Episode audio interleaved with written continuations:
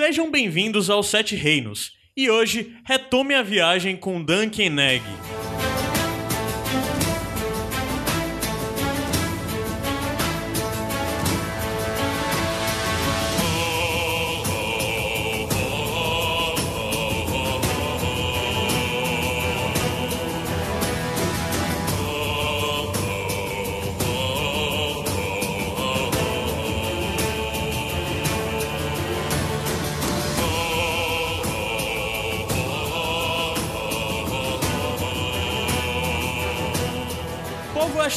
Asterose! Asteroide. Eu sou Caio Anderson e hoje estou aqui com Rafael PH Santos, Feliz. Adams Pinto Bem-vindo. e Gabriel Franklin. E chorou. Houve esterói e chorou. É, a, gente, a gente nunca usa também o termo é sósia, né? A gente só fala dos esteroides. O pessoal de Yunkai tá sempre assistindo a gente também, o pessoal de volantes, a gente nunca cita eles. É aqui. verdade. Eles têm que ser lembrados também, É cara. verdade. É porque o Caio é preconceituoso, ele só quer falar Mas é povo porque tem a barreira da linguagem. Vocês né? estragaram, porque pela primeira vez eu encontrei uma abertura de Sete Reinos onde eu consigo apresentar as pessoas sem cair numa conversa paralela. Aí eu apresentei todo mundo hoje, encontrei um padrão pra isso, e vocês já caíram pra conversa paralela, Entendi. entendeu? E chorou. Entendi. Muito bem, Caio. Desculpa. Vamos, vamos pedir todo Então, o perdão. próxima vez a Caio. gente vai. Como é Perdão, que chama as pessoas de Essos e das ilhas de verão? Tem que descobrir, É por exemplo. sósia. povo- É sósia, é É sósia. sósia. É sósia e, E da E ilha um de caita e um caita. veraneios. Veraneios. Veraneios. Veronitas, Veronitas. veronitas. Veronitas. Veronitas. Veronitas. É É. isso mesmo. É isso mesmo. De um caia e um caita. Ou então The Others. Então, hoje, os Sete Reinos, dedicado a retomar algo que nós iniciamos no começo desse ano, né? Quando tínhamos mais ou menos ouvintes, né? Vamos dizer poucos, né? Dois. É, é, quando tínhamos Minha menos, mãe né? escutava já. É, dando continuidade ao programa Sete Reinos número 5, onde a gente falou sobre o primeiro conto do livro Cavaleiro dos Sete Reinos, é, livro lançado pela Leia no ano de 2014. E hoje a gente vai retomar a história desse livro, falando do segundo conto, falando do Cavaleiro. Ou, do Cavaleiro não. A espada A juramentada. Espada Juramentada. Que é o segundo conto desse livro. O primeiro conto, nós falamos nesse episódio 5, O Cavaleiro Andante. É, explicando pra quem não conhece esse livro, esse livro ele traz umas três contos, é, que é os que foi lançado até hoje, que narram a história de uma dupla de aventureiros. Podemos chamar assim? Aventureiros? Sim, dois aventureiros. Pronto. Né? Que é o Dunk e o Egg, que é um cavaleiro e o seu escudeiro, escudeiro e onde eles estão viajando pelo continente em altas aventuras. Sessão da e a história se passa por volta de 90 anos antes do início das Crônicas de Gelo e Fogo. E é Os- legal da sinopse que é um cavaleiro não tão cavaleiro, Isso. né? Aham. E um, escudeiro, não, tão escudeiro, né? É, na verdade, é, acho que fica até melhor dizer um cavaleiro que tá aprendendo a ser cavaleiro E um escudeiro, com que tá... segredos. É, O, o interessante disso, pra quem não conhece, é porque esses personagens são fundamentais porque a gente vê na história, quando se vê um pouco mais da história do universo criado pelo Martin, esses dois personagens são fundamentais, mas a gente está acompanhando ele nesses contos, eles ainda são jovens. O Dunk tem por volta de 17, 18 anos, enquanto o Egg tem por volta de 10 eu, anos. eu tenho uma dúvida sobre essa questão do lançamento do livro, porque quando eu fui ler a respeito, é, ele surgiu a partir de um, de um convite para escrever um crônicas, é, contos pequenos, é, que é Legends. E aparentemente George Martin só escreveria o primeiro, mas a, a repercussão foi tão boa que ele começou a fazer séries. Vocês acham que ele já, já começou fazendo, já pensando em série, ou ele só ia lançar o primeiro mesmo e acabou sendo levado pelo hype? Eu. Ah, já vai, vo- vai viajar aqui na história, né? Aí o Caio briga aí se a gente viajar muito. Acho muito difícil o cara dizer que tá escrevendo um negócio e pra terminar ali. É, geralmente o primeiro livro, cara, você é tão sem freio, tão louco assim, tão. o- Tu, tu deve estar. tu, deve, tu tá passando por isso, assim. Tu não consegue condensar a tua história. Então acho que precisa de um nível Stephen Kingiano, assim, pra o cara dizer, não, eu vou escrever só uma Eu acho que tem uma, uma- um lance legal que é até uma opinião tua, PH, sobre, por exemplo, o livro do Patrick Rothfuss, que foi lançado agora há pouco tempo, A Música do Silêncio. Tu disse que tem- tinha certeza que era um pedaço do livro que tava É. ali, que ele lançou sozinho. Ele arrancou. Eu tenho pra mim que pode ter sido isso também, sabia? Pode ter sido um- uma parte de um- do, do livro mesmo das Crônicas de Gelo e Fogo, Ah, como legal. se fosse uma, uma coisa que ele tava contando em, em flashback, alguma coisa assim, Flashback. que ele resolveu mandar como conto. Só que o negócio já tava, assim, tão desenvolvido, né, que ele resolveu escrever mais. Esse daí tem cara de início. Só que quando ele foi escrever, ele olhou assim: não, esse daqui tem pouca gente. Aqui é melhor como background. Esses personagens aqui são grandes o suficientes para serem citados e não escritos. Uhum. Interessante. A, a impressão que dá. Mas, como tudo na- nessa obra do, do Jorge Martin, só quem sabe mesmo é ele. É ele. É obscuro. É ele tem difícil que ir de... pra Oprah. é o né? homem. Ele tem que ir pra Oprah, né? Pra- É difícil de saber se ele era apenas um conto, né? Principalmente nesse primeiro conto.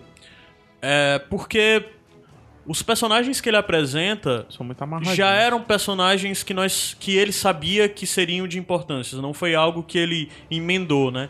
Ele já sabia qual era o destino do Egg e qual era o destino do Dunk quando ele fez esse primeiro livro, ou esse primeiro conto. O primeiro conto eu não lembro agora qual a data, mas se eu não me engano ele saiu entre o primeiro e o segundo livro, não é isso? Isso. E o segundo conto saiu entre o terceiro e o quarto. A data do segundo conto, é, essa eu tenho aqui pronta, é de 2003, eu tenho aqui anotado, é de 2003. O né? eu, tô com ele aqui. O primeiro conto saiu em 98. 98, então é exatamente isso, entre o primeiro e o segundo, não é isso? Isso. Aí o segundo conto em 2003 e o terceiro conto em 2010. Pronto. E porque, pra quem não conhece, já vale. Se você não escutou o nosso primeiro programa, eu indico que você pare agora aqui e escute o episódio 5 do Sete Reinos. E lá a gente começa contando, dando uma ambientada. A primeira parte é sem spoiler, e a segunda parte a gente debate os acontecimentos desse conto. Nesse episódio, nós já vamos fazer uma recapitulação do que nós vimos no primeiro episódio, Aham. rapidamente, ou no primeiro conto. É, Previously. Previously. e daí a gente vai passar a debater os acontecimentos desse segundo conto, o Cavaleiro, o, a Espada, Espada Juramentada. Assim, eu indico, se você só tá escutando, não leu, só acompanha as séries, talvez você fique um pouquinho perdido, mas eu- minha preocupação sempre é com você que só acompanha a série, então eu, de certa forma eu vou tentar puxar pra te explicar um pouco mais, te dar um pouco mais de ferramentas sobre o background do mundo. Mas eu indico fortemente que você leia os livros, inclusive é, você pode ler esse livro, Cavaleiro dos Sete Reinos, independente de ter lido ou não as Sim. Crônicas de Gelo e Fogo. Se você tiver lido as Crônicas de Gelo Eu e Fogo, diria até que é assistido. a série, Ah, sim. sério. É. Eu explico mais na frente porque. Pronto. Se você tiver lido as Crônicas de Gelo e Fogo e se tiver visto a série, você vai estar mais ferramentado para apreciar esse livro. Mas se não, são contos separados que você pode ler de boa, desde que você não leia o segundo para ler o primeiro. Primeiro leia o primeiro, É, depois o eles segundo, têm que ser lidos pelo menos, pelo menos em ordem, eles têm que ser lidos. né? E, e eu considero eles os livros mais fáceis também de digerir, sabe? Aham. Se É. vocês prestarem atenção, a- É verdade. a linguagem é muito mais simples. É, não, não só isso de mais simples, é. O estilo é diferente, né? De Aham. Game of Thrones. Então, tem, tem gente que eu sei que desistiu de ler Game of Thrones, porque são muito nomes, são. É, o, o POV, o lance do, do point of view, né? Do, do modo de visão, do ponto de visão. É. Pra algumas pessoas, assim, é meio chato. Principalmente quando vira, né? curte. Principalmente Nos quando contos você não sai. tem essa virada porque os Isso. três contos são narrados sobre o mesmo ponto de visão. E aí é que tá o que eu acho mais foda. Eu já adiantando um pouquinho desse livro como todo, mas é bom pra gente dar uma vendida do livro pra quem tá achando Aham. que não vai ler, ou sei lá. Mas o narrador, ele sempre tá acompanhando o Duncan, né? O Dunk, né? Aham. Sempre tá atrás do Dunk, mas ele sabe o que o Dunk pensa. Uhum. E esse, pra mim, é o narrador que eu mais gosto, cara. Que é o narrador que, a- que sempre tá. a- que eu falo da câmera, na câmera no, No ombro, ombro, do né? personagem, mas ele sabe o que ele pensa. Ele não sabe o que o Egg pensa. Uhum. Mas ele sabe o Dunk, né? O Dunk. É, muito legal. E assim, pra vender um pouquinho mais, é, quem tiver a- a- como pegar o livro em livraria, alguma coisa assim, eu aconselho e dou o mesmo conselho que eu dei no primeiro episódio. Leia, nem que seja só o, o- o- a introduçãozinha que o próprio Martin escreve. É bem interessante. Que é interessante até pra quem só viu a série, porque ele faz uma introdução de coisas que você viu na série que você pode encontrar nos livros. É Ele te legal. apresenta um mundo de forma expandida É. que a série não- nem sempre conseguiu. Aliás, a série não conseguiu apresentar. Eu acho que eu posso afirmar isso. Então, vamos começar. Eu queria, antes da gente, da gente puxar é, o debate, eu queria que tu falasse sobre. Gabriel, pode ser você? Pode, pode. Quem é o Dunk e quem é o Egg? E depois disso você fala sobre o que nós vimos no primeiro conto, o Cavaleiro Andante. É, assim, a gente já tinha até falado, né, que o, o Dunk é esse cavaleiro que tá aprendendo a ser cavaleiro. Por quê? Porque ele era um escudeiro de um, de um cavaleiro. Assim, ele médio, vamos dizer. Ele não era tão famoso assim, mas também não era Hellis. Ele teve alguma participação no mundo, né? Ele chegou a quebrar sete lanças contra o príncipe de, Yes. de Pedra do Dragão, foi o grande Que é sempre lembrado da isso vida daí, dele, né? né? É, e participou da Revolução Blackfire também, né? Que era o Soarlan de Kentabor. E o Não, Soarlan... não, como é o nome? Oi, Arlan de Kentabor. A Eu pronúncia é digo Kentabor. Sentabor. Eu mim falo Sentabor. Kentabor. Eu falo Sentabor. Sentabor. É, eu Na verdade, eu sempre, eu sempre vibro quando falo o nome dele. Sentabor. É aquela história, né? Você... É, cada um lê de um jeito nome diferente, é seu, né? é. O nome é Até seu. vinha a série pra, pra Os acabar, né? Por exemplo, a Cersei eu falava Kersey, então... Eu falava Cersei. Então existe uma grande possibilidade de você estar errado de novo. Existe. Então, a- a- é, eu sou Arlen de Sentabor. E... Sentabor. Sentabor. Aí, e chorou. E- mas, enfim, voltando. É, o Sir Arlen tinha um, um escudeiro que acaba morrendo numa batalha. E ele toma o, o Dunk, que era um menino da Baixada das Pulgas, lá de, de É um Porto Real. de rua. É, um menino de rua. Meninuzão, né? Que ele era maior Meninuzão. Que, ele era maior que todos os outros, inclusive batia em todos. né? É, Ele conta e, isso. mas é, é desengonçado e tal, e ele toma o Dunk pra ser o, o escudeiro dele. E passa, acho que alguns anos, uns 10 anos mais ou menos, né? Até que o Sr. Arlan morre no meio da estrada, morre de gripe, uma, uma morte besta, né, pra, pra um, um cavaleiro. cavaleiro. E o, o Dunk fica meio que perdido. Depois de enterrar o, o Sr. Arlen, ele fica na sepultura lá e não sabe muito bem o que fazer. Tá com o cavalo e as armas do Sr. Arlen e não, não sabe pra onde ir. Ele então resolve participar de um, de um torneio, né? Um grande evento que tá acontecendo numa cidade que chama Vral- Valfreixo. Que é até engraçado você ver esse nome, né? Que é, no original é Ashford, que é o mesmo nome do, do senhor lá das terras, né? E é engraçado que no livro traduziram Valfreixo, mas não traduziram Ashford. O, nome da família continua o mesmo. Porque eles né? nunca traduzem o nome das famílias, É, né? Só traduzem o nome do... E ele vai participar então desse, desse torneio. E quando perguntam pra ele se ele é cavaleiro, ele diz sim, eu sou cavaleiro. O seu Arlen, antes de, de, de morrer, me sagrou cavaleiro. Sendo que isso não é verdade, né? Então, assim. A gente deduz que isso não é verdade. É, a né? gente deduz que isso não é. Assim, eu tenho pra mim hoje que, que não é verdade. Pra não mim é verdade. certo que não é verdade. Assim, mas nenhum momento diz o Dunk dizendo que não foi. É, até porque ele tá. te- Como o PH falou, a gente Ele tá. com- acre- é, é, Chega um momento que ele acredita que de fato É. foi. E a gente acredita junto, né? E nesse caminho pra, pra Valfreixo, ele acaba encontrando o, o, o Egg, né? Que é esse meninozinho careca, que tava numa, numa estalagem lá. Estalagem. E que meio que força o Dunk a ter um escudeiro. Que ele diz, ó, como é que você vai ser um cavaleiro num, num torneio sem um escudeiro? E ele acaba recebendo o, o Dunk, que, o, o Egg, que é esse menino careca, cheio de mistérios, que ao longo da história a gente vai descobrindo quem ele realmente é. Então, assim, já introduzindo um pouco da, da, da história do, desse primeiro conto, o Ca- o Cavaleiro Andante, é, é um conto diferente até pra quem lê os livros, porque de certa forma vai mostrar muito de lendas e histórias que a gente não conhecia dentro da, da- das Crônicas de Gelo e Fogo, né? Como é que acontece um torneio? Com- é, em quantas, é, quantas disputas existem? Quantas modalidades existem, né? E grandes nomes que a gente tinha sido citado só uma vez ou outra vão aparecer como personagens, né? E uma das coisas mais interessantes Vivos, do né? primeiro, Vivos ainda, né? E uma das coisas mais interessantes do primeiro conto, relembrando o que a gente falou, é que é a, o Trial by Combat, né? Na verdade, Trial by Seven. Pois é, só que nesse caso, a gente não, não viu depois disso nunca mais, né? Nem nos livros, nem na série, nem em canto nenhum. Que é o julgamento. É, Do 7, o né? Pelo do 7. 7. Pelo Vamos, 7. vamos falar então, Mas, fala um pouquinho sobre o que acontece no primeiro conto de forma bem resumida. 140 Só pra. caracteres. Se você não viu o primeiro. Se você não leu o primeiro conto ainda, é, você vai tomar spoiler agora do primeiro conto, É. tá bom? Então, É, assim, fala. bem resumido. O Dan- Volta aí e escuta o primeiro episódio. é. Corre pra pausar, peraí, deixa eu dar um tempinho. Corre pra Vai, pausar. Pausa, pausa agora. É, Pausou? o cara tá andando assim, nervoso. Pausou. Ai, ai, meu Deus do céu, o celular Pausou. na mão assim, né? Mas o começo, o comecinho Pronto. que eu falar que não é spoiler, não. Então, o Dunk consegue entrar no torneio, ele tem uma dificuldade de provar que ele é, que ele é cavaleiro, dá um jeito de conseguir armadura e tal, enfim. Ele consegue entrar no torneio, mas acontece uma coisa é, durante o torneio, numa noite, na verdade. Ele acaba gostando de uma menina lá, que, que vai defender essa menina contra um Targaryen, né? O Aerion Targaryen, né? O, o cara lá. É. E por ele ter defendido essa menina, ele acaba batendo no, no Aerion Targaryen, que na época era da família real, né? E por causa disso ele é levado a, a julgamento.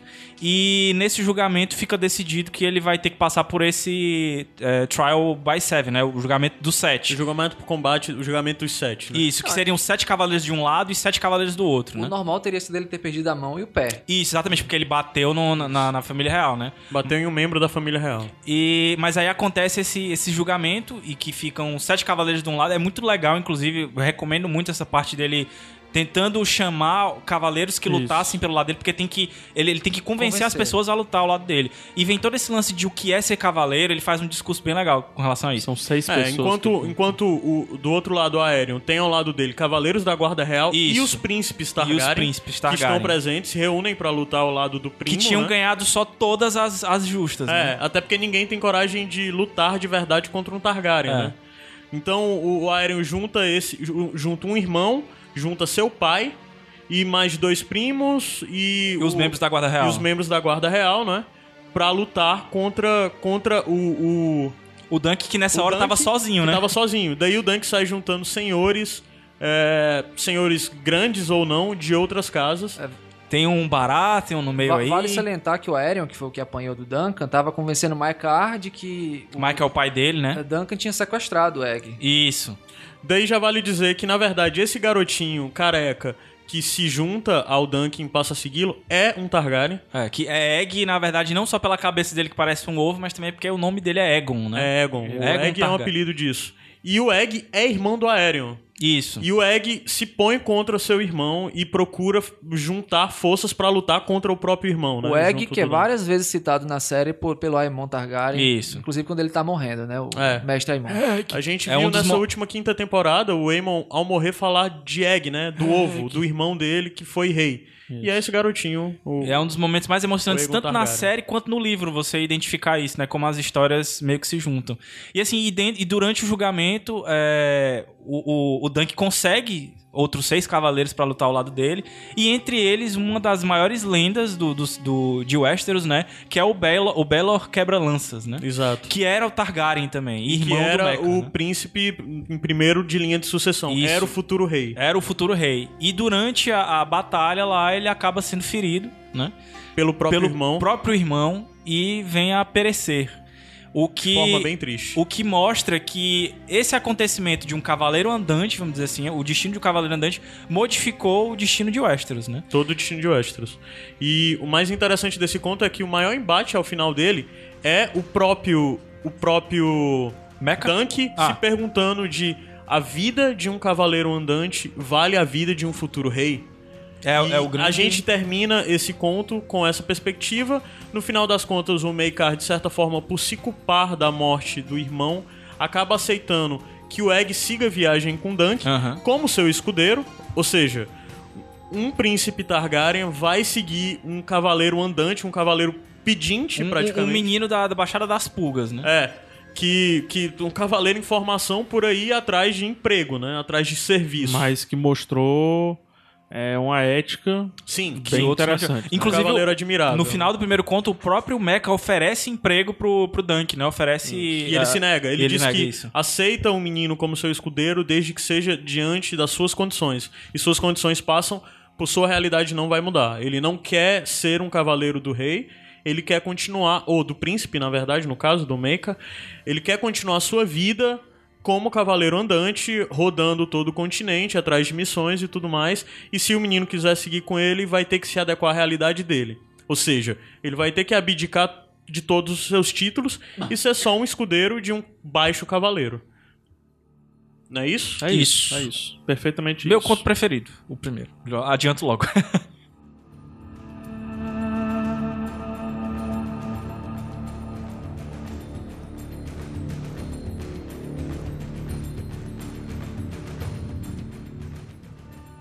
Então, um ano e meio se passa e nós começamos a ler o, o segundo conto, que é o Cavaleiro Andante. Não, né? a espada juramentada.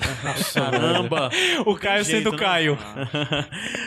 a espada juramentada, que é o segundo, esse segundo conto, onde é, a gente acompanha o Dunk viajando com o Egg, né? Da- no primeiro conto nós não chegamos a vê-los viajar. Eles estavam parados em uma situação isolada.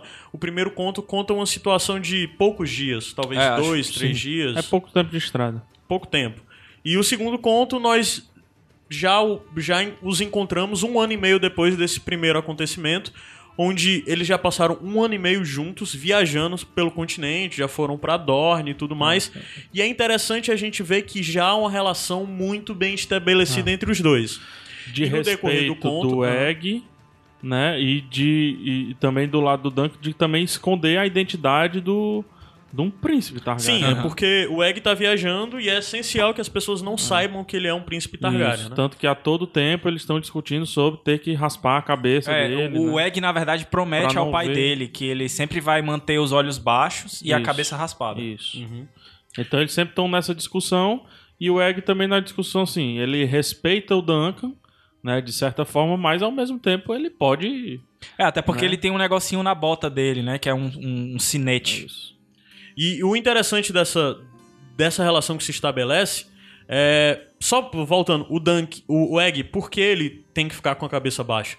Porque ele tem o cabelo co- característico dos Targaryens, que é aquele louro branco, né? louro prateado. É, o louro prateado que é quase branco. E ele pela a cabeça porque só Targaryen, Targaryens tem cabelo assim. E ele tem os olhos púrpura, que também é a cor Característica tradicional de, do dos Targaryen dos olhos. E ele sempre está com a cabeça baixa para que as pessoas não vejam seus olhos Isso. e não corra perigo dele ser identificado como tal. Nesse um ano e meio de relação, a gente se pergunta um pouco sobre o que aconteceu com o continente, não é isso? É. E, e quando. E no decorrer do conto a gente vai sendo apresentado para a diferença é, política que está entre o primeiro conto e o segundo conto. Uhum. É, algumas peças mudaram de cenário. É, quando aconteceu o torneio de Valfreixo, é, 208, 208 depois da- do desembarque de, de, de Aegon, o, o Conquistador, quem, quem era o rei era o Daeron II, que era conhecido como Daeron o Bom. Por que ele era bom? Porque ele era sempre cercado por cantores, ele era um cara muito bem visto pela, pela realeza, e também porque ele conseguiu fazer uma coisa que o Aegon nunca fez, que ele conseguiu a- conquistar a paz com Dorne, o apoio de Dorne. Como que ele fez isso? Mostrando que o poder do amor é maior do que o poder da espada. Amor, sim, né? É. O poder político, através de casamento. É, ele, ele casou, ele casou a sua irmã com Maro Martel Uhum. e em seguida ele também se casou com- com a Dorneza. E desta forma ele conseguiu unir os reinos e apesar dele ser um rei que estava é, em ascensão, ele foi acometido pela praga, que era a grande praga da primavera, que foi um, um- um acontecimento que dizimou grande parte de Vila Velha, principalmente Porto Real. Porto Real era de para cada 10 pessoas, 4 Quatro, cara, isso é. morreram. E, tipo, e- negra, e, né? como é citado, as Vai pessoas demais. acordavam bem e, e ao final da noite já estavam mortas. E E essa praga foi muito pesada porque matou o Darion, que era o avô do Egg e pai do Meikar e do Baelor, e também matou dois dos filhos Do Baelor. Do, do Baelor, que eram os Sim, herdeiros sim, do sim. trono, não é isso? então quem assume é o Aerys I, que ele era conhecido por um que preferia se deitar com seus livros do que deitar com as- a sua mulher, no caso. E ele também uma coisa muito importante que ele fez foi trazer para si como mão um indivíduo chamado Brand Rivers, que era o conhecido Corvo de Sangue, né, que vai ser um personagem Opa. muito citado e muito importante no, no decorrer da saga. Provavelmente um personagem importante, inclusive, pra sexta temporada Pra sexta que tá temporada. chegando aí de Game of É um Thrones. personagem que vê muito. É.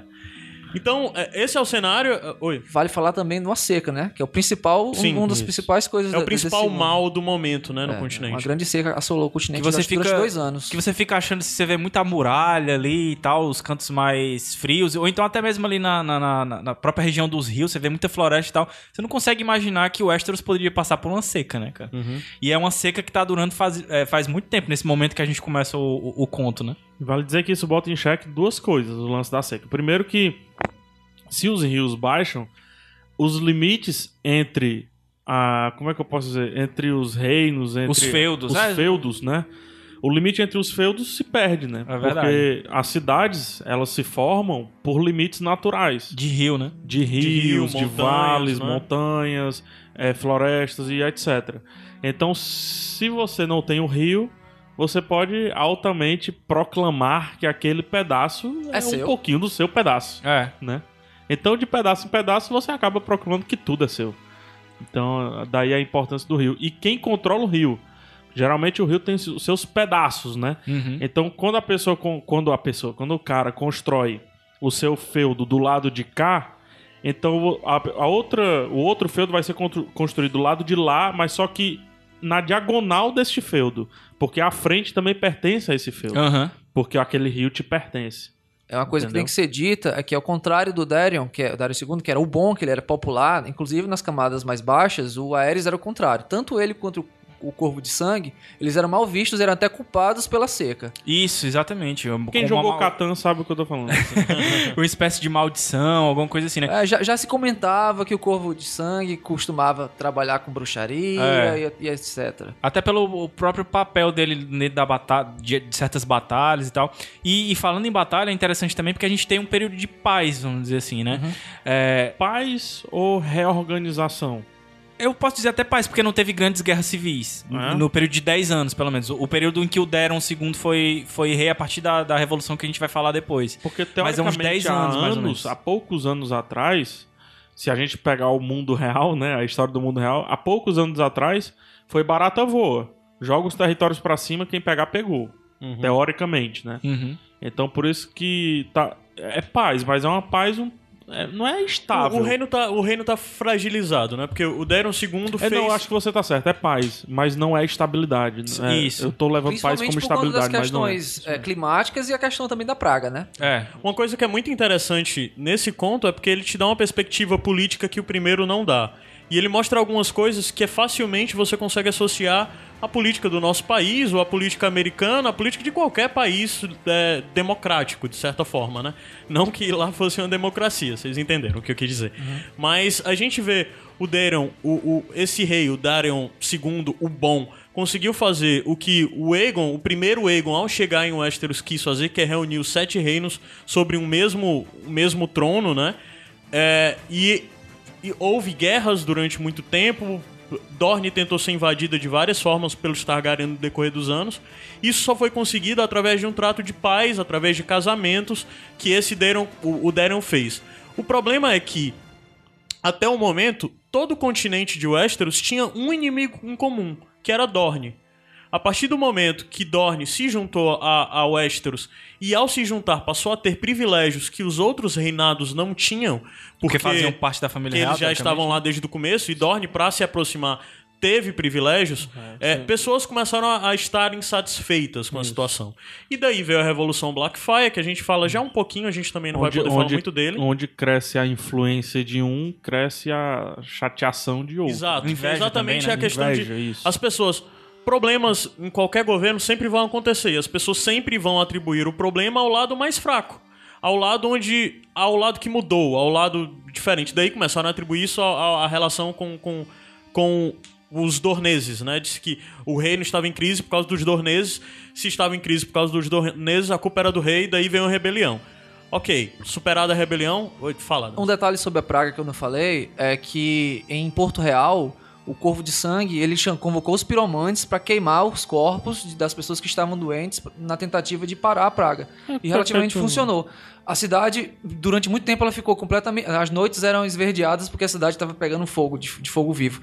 E é, tanto Dorne quanto o Valiari fecharam as estradas. Ninguém entrava em Dorne, ninguém, e ninguém entrava no Valiari. Eles escaparam da praga por conta disso. E é interessante falar porque, ok, a rebelião Blackfire foi, foi, foi destruída. Nisso, pessoas que se reuniram aos Blackfire acabaram sofrendo consequências e sanções do, do governo do Daron, e isso criou os focos de revolta, pessoas perderam seus títulos, perderam suas terras e tudo mais. Ou seja, o reino, de forma geral, estava insatisfeito com supostamente o melhor rei Targaryen do último século, provavelmente. Mesmo assim, as pessoas estavam insatisfeitas com ele. E isso foi criando algumas fragilidades que foram levando até o momento onde, teve, onde ele morreu, através dessa praga que o Adams já falou bem aqui. Entra um novo rei fraco, que tem como mão uma pessoa de índole questionável, que estava diretamente ligado à rebelião Blackfire, que foi quem pôs fim, provavelmente, à rebelião Blackfire, mas também era conhecido por ser ligado a artes negras. Dark Magic. É, e coisas do tipo. E as pessoas têm medo de qualquer coisa E de muito magia mais e tudo mais atuante do disso. que o próprio rei nas questões É. políticas. Aí começam a dizer que o rei que, que entra, que é o Aerys, que é durante esse conto a gente tá lendo o rei é o Aerys II ou o Aerys I? Ares primeiro. Primeiro. O Aerys I, é, ele é o rei, mas ele não tem poder, quem governa é o corvo. Diz que tem. Como é que é? Mil e um né? olhos, né? É, é mil e um olhos. É, o corvo de sangue, que ele é um pouco o primeiro grande espião que o Westeros já viu, né? E daí, é, ele tá governando, tem essa fragilidade do governo, o, o Aerys não governa, quem governa é a mão do rei. Isso já pode ser dito que é um reflexo do que a gente vê que no Aerys II, que é o pai da Daenerys, as pessoas diziam que ele também não governava, quem governava era o Tywin Lannister. Mão então é um mal de, É. de Aerys no poder, é um mal. ele não vai governar, quem Aerys vai governar é a poder, mãe. só sabe quem manda é a é a mão. mão do É. rei. É. E isso vai levando algumas coisas. Tem essa. Tem. Depois de- da praga, tem a seca. E sempre dá espaço para oportunistas. E no mundo há uma. E no, em Westeros há uma crise atual que também está procurando ser lidada. Que são os caga-pau de sempre. Que, que são os Greyjoy, que qualquer oportunidadezinha Eles de estão merda- lá pra. Qualquer Saquear. oportunidadezinha, É. eles estão lá pra saquear, estão pra fazer o caos. Então, de certa forma, o Westeros tá com problemas, tá com crise. Tem um rei fraco, tem. é, muita gente morreu com essa praga, tá passando agora por uma grande seca. E os. E, é, Os Homens de os Ferro. Blackfire, lá do outro lado, no outro continente, ainda ficam querendo se movimentar, querendo voltar pra Westeros e, e tomar o trono. E do mesmo lado tem as baratas, que são sempre os Greyjoy lá, esperando qualquer oportunidade pra saquear, invadir, tocar fogo, queimar, roubar, matar. E esse é o cenário que a gente vê. E já se pergunta como o Duncan Egg, no meio de todo esse caos político, esteve imune. É muito simples, eles estiveram em Dorne durante um ano, pelo menos. Esse período que eles estiveram em Dorne, tiveram em Dorne, é, como Adams disse, Dorne e o Vale Arryn fecharam as portas, ou seja, a praga não chegou a esses dois territórios.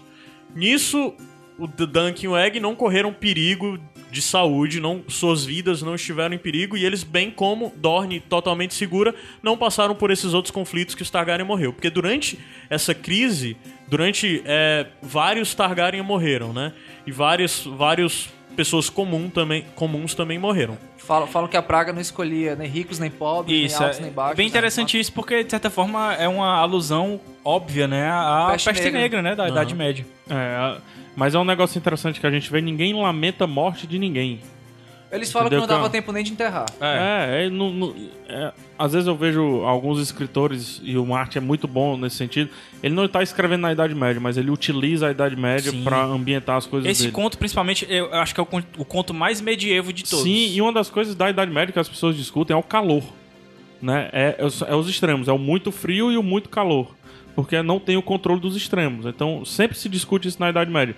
E uma coisa que se fala na Idade Média é assim, que ninguém lamenta a morte de ninguém. Morrem aos montes todos os dias e um cara passa aqui com a carroça porque ao final do dia vai queimar. Bring out your dead. É, Monty Python, né? Bring your dead, né? e, e aqui é muito bom nesse sentido, porque, ah, fulano morreu e tal, e não ficam lamentando. Então, por favor, escritores, vocês escrevem no medievalismo, não fa- ninguém chora por morte, tá? Ninguém chora por morte. Isso é E- muito bom nesse sentido aqui, né? É, depois desse período que eles ficaram em Dorne, que a gente não sabe muito bem o que aconteceu lá, Tomara a única coisa que nós sabemos é que o principal objetivo do Dunk era encontrar novamente a Thalissa, é, Thalissa? o nome? Tansele. A, a Tansele. Tansele, é, Tansele, que era a moça que ele havia se apaixonado e por isso que ele fez a confusão toda. ela era a alta demais. É.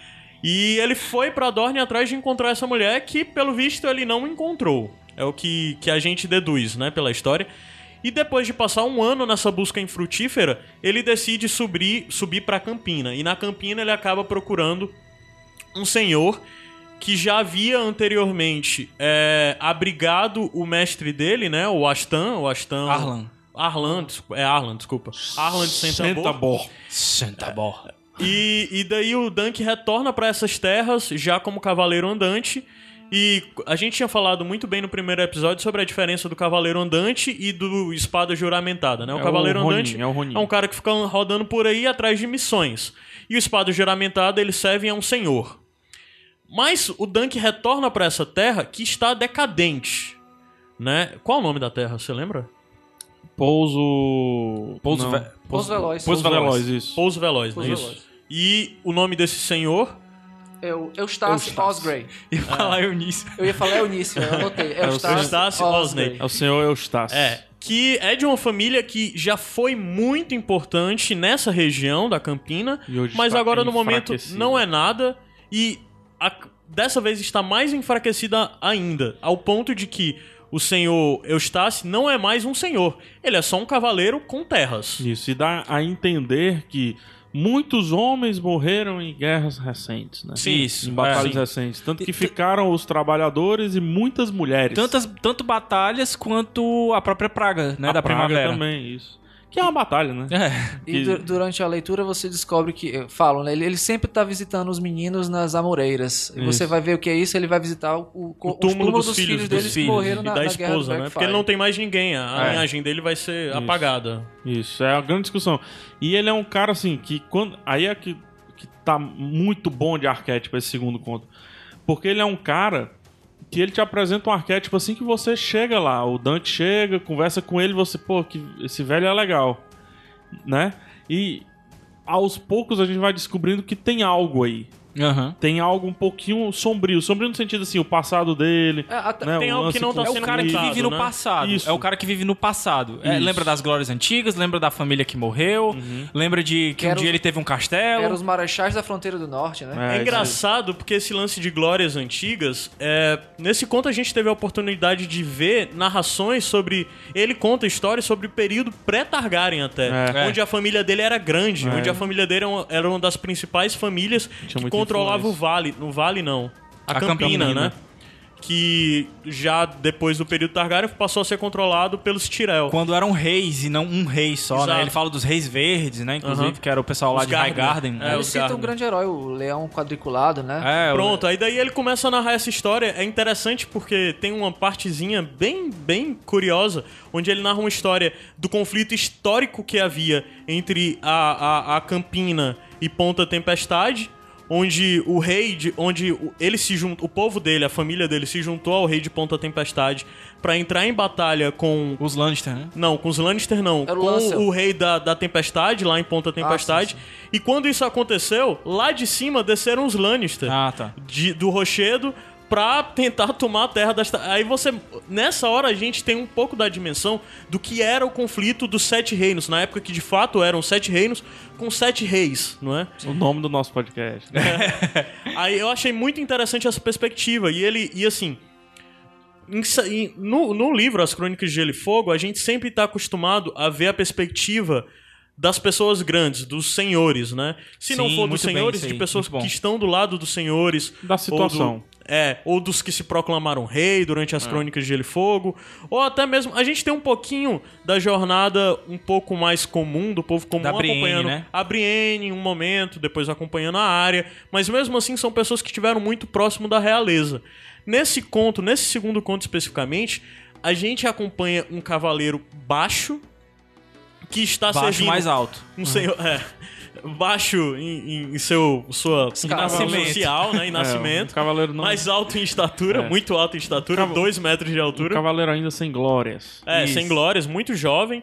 É, a gente acompanha ele servindo a um senhor que nem é mais senhor de terras, é só um cavaleiro com É. algumas terras ainda Sem que soldados. estão destruídas, que estão onde o povo tá correndo, povo tá correndo o risco de morrer por causa A dessa questão seca. é que o rio que alimentava as terras secou e eles vão lá investigar. É, eles vão atrás de descobrir o que é isso. E é interessante porque ao ter essa, essa coisa pequena deles investigando por que esse rio secou e por que todas as terras estão correndo perigo e que secou de uma hora para outra, muito rapidamente, em coisa de 15 dias secou, eles perguntam o que tá acontecendo e vão atrás de É. investigar. Vale citar a introdução do Sorbenes, né? Que é um dos personagens mais detestáveis da, É. da saga, que é um. Que caga o pau, né? É, que, que é conhecido por ser Então- fe- fedido É. e mastigar aquela folha que, Que é deixa um. ele com... Ele, ele, nesse caso, é uma espada juramentado, né? Ele Sim. não é um É. cavaleiro andante, né? Ele já é juramentado ao seu. E eu digo Mas o, o- o- o- nesse período onde o, o Dunk tá com eles, o Dunk também é uma espada juramentada. é, mas, E o,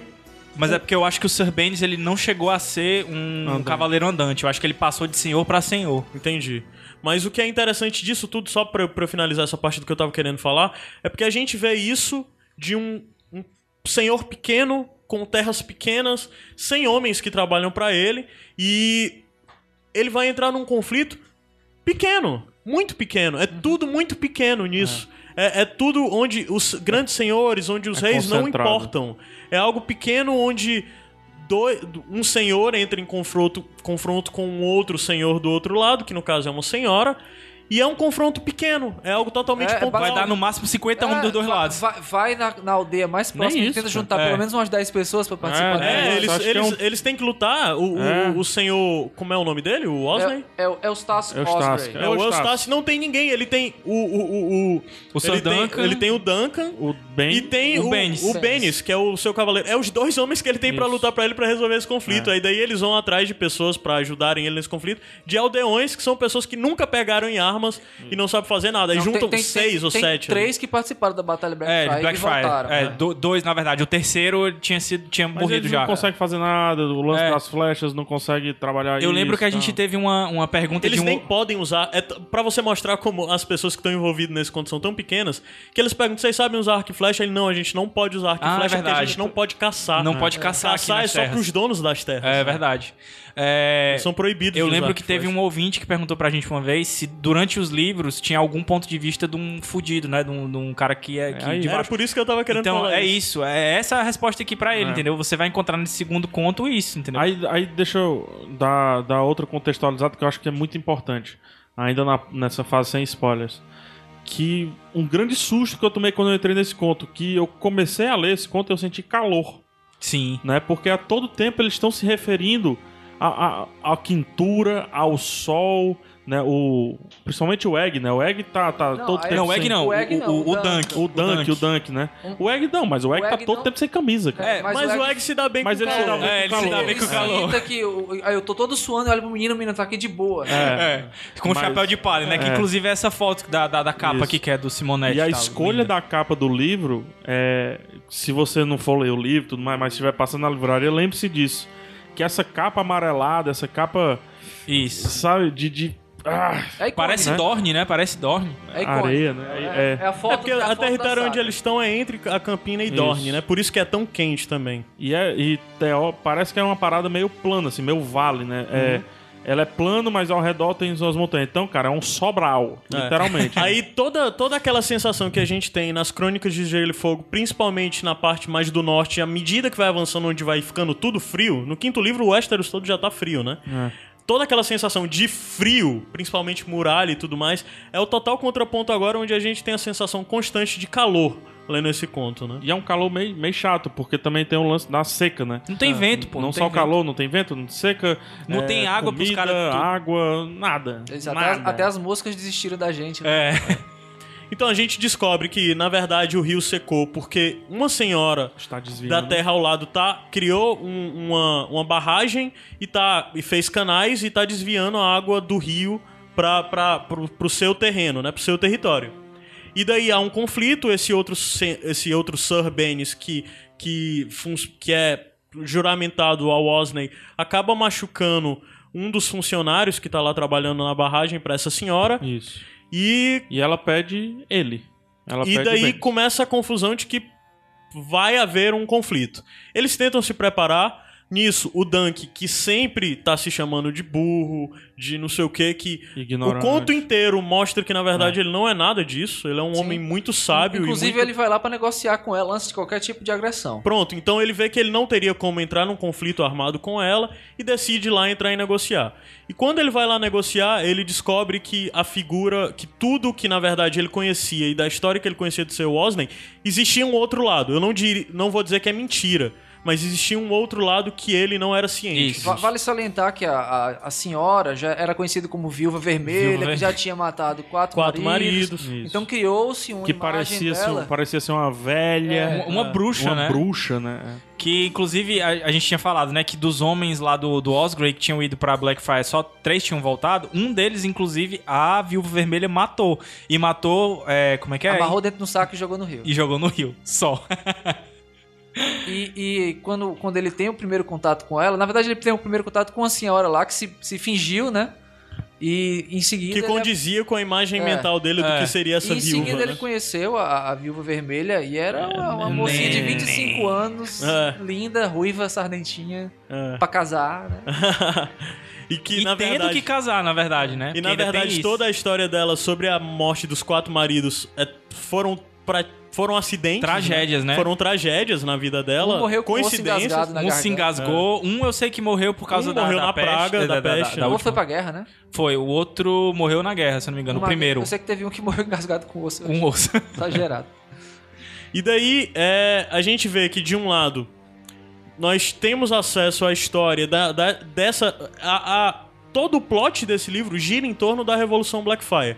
São consequências da Revolução Blackfire, Ah, né? É, verdade. E daí a gente primeiro conhece o lado do seu Osney, de como foi a batalha dele, e depois passa a conhecer o lado da, da viúva. Como é o nome da viúva? Ela é a viúva vermelha. Rohaine Rohaine. Weber.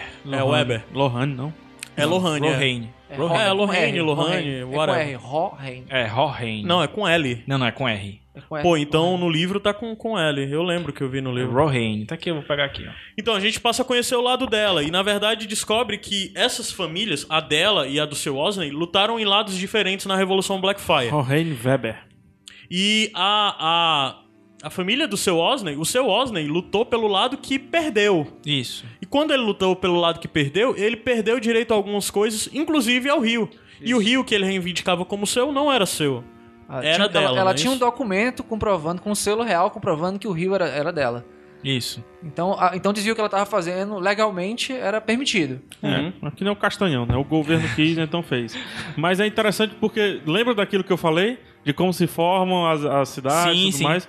Isso tem muito peso, né? Pra gente ver onde é que, onde é que o Jorge Martin vai beber, né? Na, na- em qual fonte ele vai buscar as coisas dele. Fica até uma dica. Por que, que eu gosto mais desse conto do que do primeiro? Primeiro, o primeiro é um conto de ambientação e de apresentação de personagens. É capa-espada também, né? É, capa-espada, é, é uma aventurinha ali e tudo mais. Esse segundo não, ele é uma apresentação de ambiente. Então, pra mim, é o conto, ou talvez a passagem de tudo que eu já li de George Martin, que mais diz que pra gostar mais ainda de Game of Thrones e entender mais ainda Game of Thrones, você tem que estudar a Idade Média. Porque Ou pelo essa... menos tem um conhecimento básico, né? É, estudar no sentido de se você Ver entender os elementos, os elementos principais, né? Isso. Então, ó- olha que foda. É, o que a gente conhece por Idade das Trevas e tudo mais, na verdade se discute o que se discute nesse conto, né? Se discute calor, se discute escassez, se Praga, discute terra. praga, terra, exatamente. E, e- Por isso e que eu achei esse conto juramento também, cara. O juramento, a, a questão da, da, da lealdade do Isso. Dunk, quando ele descobre esse outro isso lado, eu acho né? foda nesse conto. É, é ele se perguntar o que é certo a fazer. E ele toma uma decisão, né? É interessante porque ele, a todo momento, pra ele é conflituoso ele se pôr de um lado. Porque ele está juramentado ao, seu, ao Sir Osney, né? Mas o Sir Osney lutou contra as pessoas que queriam destruir a família do Egg, que é a pessoa, que é a única coisa que ele tem na vida. Tem um momento fantástico do livro, na verdade, que narra mais uma vez um sonho do. do, do porque no primeiro conto também tem um sonho do, do Dunk, né? É. Nesse tem um sonho novamente onde ele tá enterrando a, a, a égua castanha dele É. e ele tá chorando, né? Isso aconteceu em algum ponto que a gente não vê no, no, no É. conto, né? Que Não, é- na verdade ele diz depois que nem a enterrou. não, não, o cavalo realmente morre. Sim, o cavalo sim, morre, mas, mas não, é- é... porque no sonho, o sonho não é real. Nada do que ele viu no sonho é real. Aham. Nem mesmo o enterro. Mas o lance é que ele tá, tá enterrando a égua e chorando, e triste, e cavando. E as pessoas estão rindo. E nisso aparece o Sir Aston, né? Que foi o seu. Arlan. o Sir Arlan. é, Aston é o, é o Baristan. É. O Aston Barba Branca, né? Que é o nome que ela assume. Mas o Sir Arlan aparece e fica dizendo: Você tá chorando pela égua e não chorou quando eu morri. Seu Aí depois aparece o Baylor. aparece o Baylor, quebra lance dizendo você chorou pela égua, você tá chorando pela égua e não chorou quando eu morri. E depois ainda aparece o Valar, que era o filho do Baylor, questionando morreu por a mesma da praga, coisa. né? Que era, por que que você tá praga. vivo e meu pai tá morto? Isso. É, por que, que você tá vivo e meu pai tá morto, né? Meu pai era pra ser o grande rei. Meu pai é que ia mudar toda a história de Westeros e tudo mais. E você é o responsável pela morte dele. E é, é todo esse pesar, né? E a, a- o conflito gigante que, que o Dunk carrega desde o estandarte que ele carrega no peito, que é uma estrela cadente. Porque da última vez que ele tinha visto uma estrela cadente, ele fez o pedido que era pra ele se sair bem no torneio. Que no final das contas ele se saiu bem. Mas a que custo? Ao É. custo de ter visto um príncipe futuro rei morrer. E ele fala que a única coisa boa que ele viu nessa história que ele recebeu dessa estrela cadente foi o Egg. que é o seu escudeiro, que segue com ele. Morrer defendendo ele. Hã? Morrer defendendo Morreu ele. defendendo ele, O exato. peso ainda foi maior. É, que um, um É que se não fosse futuro ele, não rei teria morreu porquê. defendendo ele, que era ninguém, um cavaleiro. Desde quando se troca a vida de um rei por- pela vida de um cavaleiro andante, né? E ele diz que é engraçado que ele vai ele vai dormir no outro dia pensando que a única coisa que ele não quer ver é uma estrela cadente. Porque ele não quer fazer mais pedidos, né? Porque os pedidos só trouxeram, trouxeram coisas ruins pra ele, além do Egg, que é. Que é Foi a única o coisa boa garotinho. que saiu depois do, do É a torneio, única segundo coisa. ele. Todo bônus, o ônus. É. E assim, antes da gente part- partir pro final desse conflito que acontece entre esses dois senhores e a senhora, vale falar da relação de como a relação do, do Egg com a, a- com o do Egg com o Dunk se torna muito mais interessante, né? Mais uma vez é intensificada de uma forma única, única mesmo, e parece que eles não precisam nem se comunicar às vezes, né? Eles sabem muito bem o que um faz pro outro, qual a importância de um pro outro. E às vezes o Egg, que é um menino de 10 anos, provavelmente Mas não é 11, mais tão menininho assim. parece, parece um adulto muito sábio e, e- e- e que é o guia. Manipula as situações E que manipula vezes. situações, que toma E o que controle sabe das situações. utilizar quando o Dunk se chama de burro. Sim. Né, ele sabe utilizar muito bem essa situação, ou, ou colocando numa posição de decidir algo que ele sabe que o Dunk vai decidir, né? Ou de, de dar um conflito de honra, né? E outra coisa que esse conto entrega, já fica bem claro no primeiro, mas esse conto, ele vai até um pouquinho além, algo que eu discuti em off aqui com o Adams, que ele... O Dunk, cara, o arquétipo dele é o do Ned Stark. Sim. E, e, as, e as decisões que ele toma nesse conto, que você pode até julgar burras, são decisões Ned Starkianas. Eu acho um pouco diferente o lance dele. Eu acho que se for pra gente falar de um personagem de As Crônicas de Gelo e Fogo, eu associo ele muito mais com a Brienne. Pelo papel de uma pessoa que está disposta a apenas servir. O papel do, do, do, do Dunk é apenas servir. O Ned, ele pensava como um governante, de certa Acho que forma. a única diferença, é, Caio, por, por isso, aí sim, eu concordo, fica entre os dois. A única diferença do Ned é esse lance do- da parte do governo, da administração. Então é, o Ned estava numa E posição a social grande diferente. né? diferença que distancia, eu acho que até um pouquinho mais da Brienne, é que ele não se torna cego. Ele continua a contestar. E a Brienne, quando ela firma, parece que pff, o que aconteceu, passou e eu vou seguir aquilo dali porque eu prometi. Ele segue o Dunk, o Duncan, mas em determinados momentos ele pensa. É porque a Brienne não tem o Rapaz. peso. É, para mim é fácil de distinguir a- o Dunk e o Egg essa questão. A Brienne não tem o peso do juramento, porque a Brienne não é um cavaleiro. É, verdade. O Dunk é um cara que leva a sério o juramento do cavaleiro. É, e ele aprendeu de, bem com de servir ao seu senhor É, e de proteger os mais oprimidos e tudo mais. Não, ele leva muito a sério esse juramento. Eu acho que nenhum cavaleiro que a gente viu em todo. tanto nesses contos, como mesmo em- nas crônicas de Gelo e Fogo, leva tão sério o juramento de um É, cavaleiro. ele, como ele, o ele é o exemplo, eu acho, né? De, de- toa que ele tem quatro páginas no livro.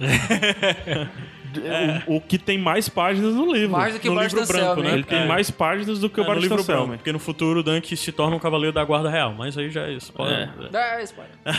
Spoiler do quê, cara? Tá, tá na série. É, então, é, é, o- voltando ao lance, aí tem toda tem todo esse, esse conflito, essa diferença que de uma hora o Dunk, o Egg é o conselheiro do Dunk, é, é- é a bússola moral do Dunk. É. Em outro momento ela é só uma criança impressionada com o mundo, né? Que em outro momento, ele é uma arma do Dunk.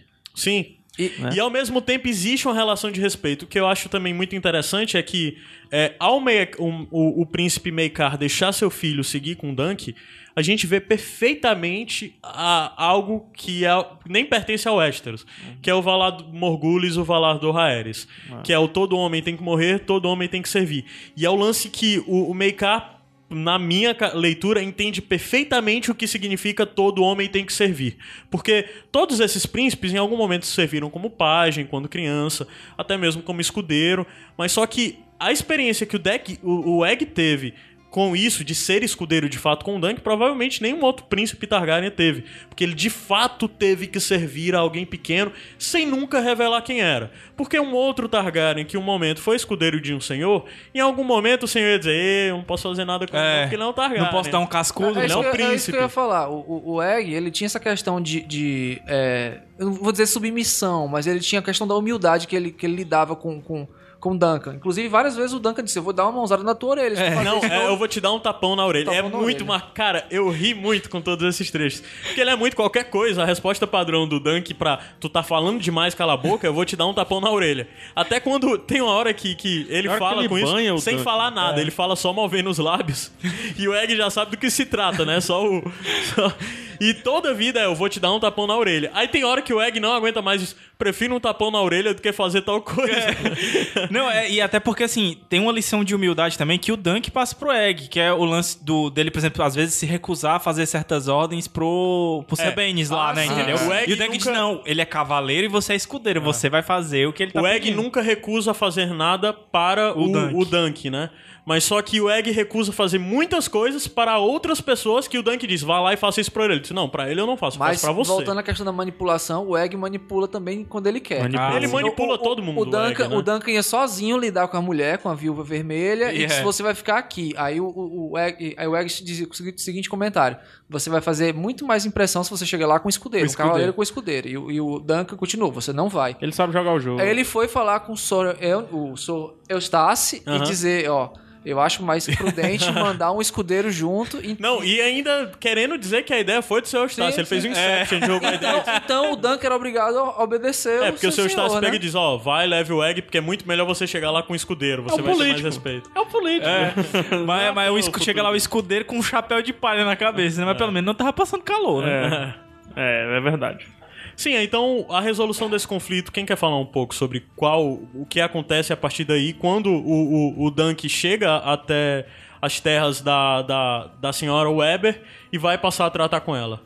Pois é, assim, o, eles falam muito da questão do preço de sangue, né? Porque sangue foi derramado. O Sir Bennis lá fez a besteira que o PH tinha falado Uhum. De atacar um de dos- cortar isso, a o bochecha. rosto de um dos senhores que estava trabalhando Senhor, lá não, na um construção. dos, um dos- Um senhor, é porque na É, verdade um do- um aldeão, um aldeão um peão lá. que tava lá trabalhando na barragem, né? E o, o, o seu Eustácio, ele oferece um preço de sangue pra isso, né? Só que o preço de sangue era irrisório. E a, É. Preço a- de sangue, moedas, né? Moedas, isso. E a, literalmente pra pagar pelo sangue derramado, né? E Mas a- ele também quer que ela derrube a barragem, né? Exato, exato. E assim, eu acho que. que e aí a exposição, talvez até se encaminhasse pra isso se não fosse o, o Sir Bennis ter feito aquela besteira lá, né? Mas, enfim, o que acontece é que a. A Rohane lá, a viúva vermelha, não aceita. Ela quer o nariz O preço? do, do, do Ela quer exatamente, ela quer o nariz do, do Bennis e vai se encaminhando tudo pra ter o conflito. Só que o Sr. Stassi, como a gente falou, não tem homens, né? É. É. E o Dunk até tenta organizar os homens, mas ele mesmo meio que Tenta desiste, treinar assim, e né? tal, sim. Ele, ah, é. não, É, e nisso o Dunk também descobre que, na verdade, o claim, né, a reivindicação do seu Eustácio não tem validade.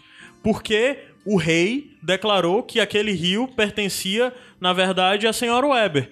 E assim, o Dunk é muito legalista, então ele pensa: se eu não lutar pelo seu Estácio, as pessoas do seu Estácio que eu conheço vão.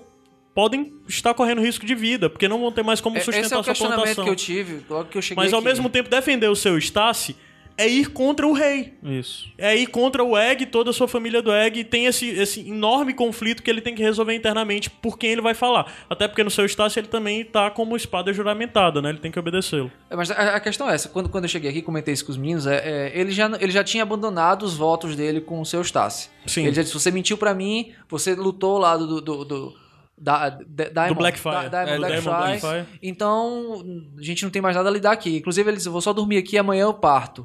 Só que em determinado momento, eu não sei, eu não sei por, se ele viu que o Eustácio estava acuado, ia ser massacrado, e ele resolveu Eu ficar e defender o Eustácio. Eu Isso acho que ele se apegou. Assim, eu acho que ele eu- se apegou àquilo, cara. Eu acho que foi o senso dele de dever, de ver que É. aquelas pessoas dependiam dele e que ele não podia deixar aquelas pessoas morrer. E o que ele procura ainda é, de alguma forma, fazer com que os outros não paguem. Inclusive puxando o preço pra si. De, se Isso, que voltou todo mundo preço pra eu sangue, não, pra- é o preço de sangue, ele Mas ele, teoricamente... ele- os aldeões do seu Eustácio, eles vão pra casa que vocês vão morrer. É, fujam, exatamente. fujam, fujam, fujam, não vão participar da guerra. Não, e, e ele tenta pagar o preço de sangue também, né? Ah, sim. É. Já pode dizer como? Pode dizer como? Tá Pode, spoiler, né? Pode, já, já tá com spoiler. Ele corta o próprio rosto, né? Isso. É. Mas Ele só que ela acha insuficiente. E mesmo assim, corta o próprio, próprio rosto, porque foi isso que, que, que o Sorbenis o fez Sorbenis no- fez no- É, com o ninguém comentou, mas durante a- esse, esse conflito tocaram fogo Na floresta. na né? floresta que pertencia ao seu Eustace e foi mais uma acusação pra Viúva Vermelha. É. Então ele, ele não queria saber de, E- de negociar. E isso foi interessante que até talvez isso tenha pendido um pouquinho o lado é, pra decisão dele. De ter ficado, sim, com certeza eu, Né? eu acho que pendeu. Porque por mais que. O, o, o que é que vale mais ali? O, o conflito pela terra ou o conflito pelas pessoas? Vendo o Duncan e pegando a origem dele, da Baixada das Pulgas, é a luta pelas pessoas. Uhum. Então, a todo tempo, ele que era um inútil, ele que se acha um inútil, ele que se acha burro, incapaz e todos os outros adjetivos que até o Egg disse que ele, ele tem muitos pra se descrever, né?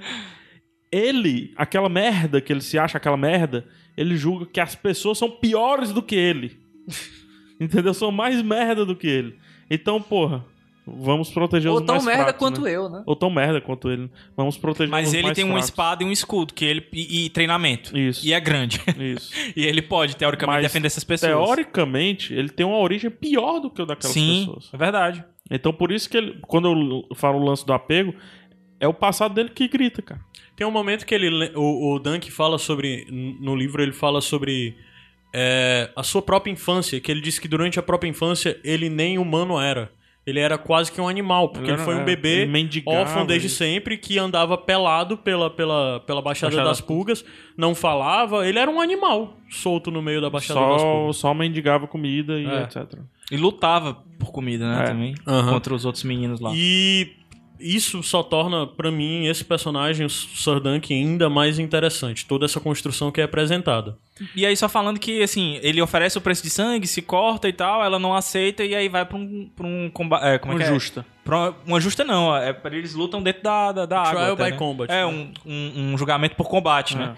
E aí vai um cara tão um alto campeão de quanto um lado ele, e né? um campeão do outro. O campeão do, so, do Sir Eustace é o, o Dunk. Que só sobrou ele mesmo. É, só né? tem ele. E do outro lado, o campeão da, É Lucas... da senhora É, o Weber. Lu- é Lucas. Lucas que Inch, Inch, É. Inchworth. É, que é um outro um apelido- cara ele tem um quase apelido tão alto também. quanto ele. Longint. Longint. É, Longo Int, né? É. E daí eles vão pra essa batalha. Que, e que Rio. batalha dentro do, dentro do rio, né? Que é o grande, o, o grande objeto de disputa, né? E foi um- o, o local da batalha. Uma batalha É legal, é a única coisa que eu fiquei meio assim e tal. Porque eu, eu, eu já estou começando a encher o saco do Try by Combat. Ah. Entendeu? Não, mas... Mas nesse caso eu gostei porque já é uma outra diferenciação do, do lance do, do julgamento por combate. É, porque aqui é o... É, que é teoricamente... por algo. Isso. Né? E não pela se acusar. É, porque teoricamente mais. nenhum... Ah, não, se bem que teve um crime que foi Teve cometido, crime sim. dele, Teve o crime é, que foi cometido. lá, né? E em terras dela, né? Isso, exatamente. Então, Então, teoricamente, a gente pode puxar pra e isso. teve o crime dela tocar fogo. Supostamente to- ter Tocar tocado fogo fogo, na na, floresta. na- na- Os na deuses, floresta. teoricamente, iam decidir quem é que tava certo, né? Tanto é que dá certo, assim, né? É. Consegue se, se resolver as coisas por causa do, do combate, né? É, só. Só completando o que eu ia falar. A única coisa que me enche o saco é porque, mais uma vez, a solução é essa, entendeu? Mas, mais uma vez, por mais seja essa, eu gosto também da solução dentro dessa, desse problema em si. Porque lá, quando eu disse, ah, try by combat, de 7. De sete. Né? É, deixa eu try by combat. Um cara tão alto quanto, dentro do rio. ah, então, beleza. Tem essas nuances. E depois de tudo isso, o, o Dunk sai vitorioso desse combate. Lascado, mas... lascado e depois de alguns dias ele acorda É. e quando ele acorda ele mais uma vez se sente traído pelo fato da, das- da- no final das contas ele fez tudo isso e o senhor o senhor Osney vai se casar com a senhora Wes, com a senhora Weber, Weber. e vai resolver tudo ou seja todo o sacrifício que ele fez tudo que ele fez no final das contas foi de certa forma inútil e ele de certa forma também se sentiu traído porque ele tinha rolado Um- algum um lance, interesse um com a senhora Weber, né? Uma paixonitezinha aí. Não é né? à toa que ele leva um cabelo. Neném. E, e desse final, fala um pouco, Gabs. Então, é, você percebe bem assim que ele ficou meio chateado, até porque ela tinha deixado a mão um tempinho mais em cima da mão dele e tal. E ela solta de vez em quando umas indiretas. Porque ele é tão alto, né? E ela baixinha E e, o- tal. o- Ele Aquele diz assim- outro- Ela diz assim pra ele: você, você é muito louco. Eu casaria com você se você não fosse de uma classe tão baixa. É. É. E o, o, o, o, o septão que tem lá nas terras dela, que, Que é, é cunhado, fofoqueiro. dela, cunhado dela. Que é fofoqueiro pra ele É muito bom fala esse que ó, ela tá cara. interessada por você. É. Né? Uhum. E, e eles têm uma conversa, assim, porque ele o, o, seu, o seu Eustácio até oferece pra ele ficar, continuar como espada juramentada lá. Mas o, o Dunk não, Parece que não O Dunk gostou no muito, final, não, né? Mad Max, né? É, Mad Mais uma Max. vez, final Mad Max, eu não vou ficar aqui com vocês, Mad eu vou Max embora. ou seguir minha Clint. Eastwood, né? Exatamente, Clint Seguir Eastwood minha também. jornada sozinho e tal.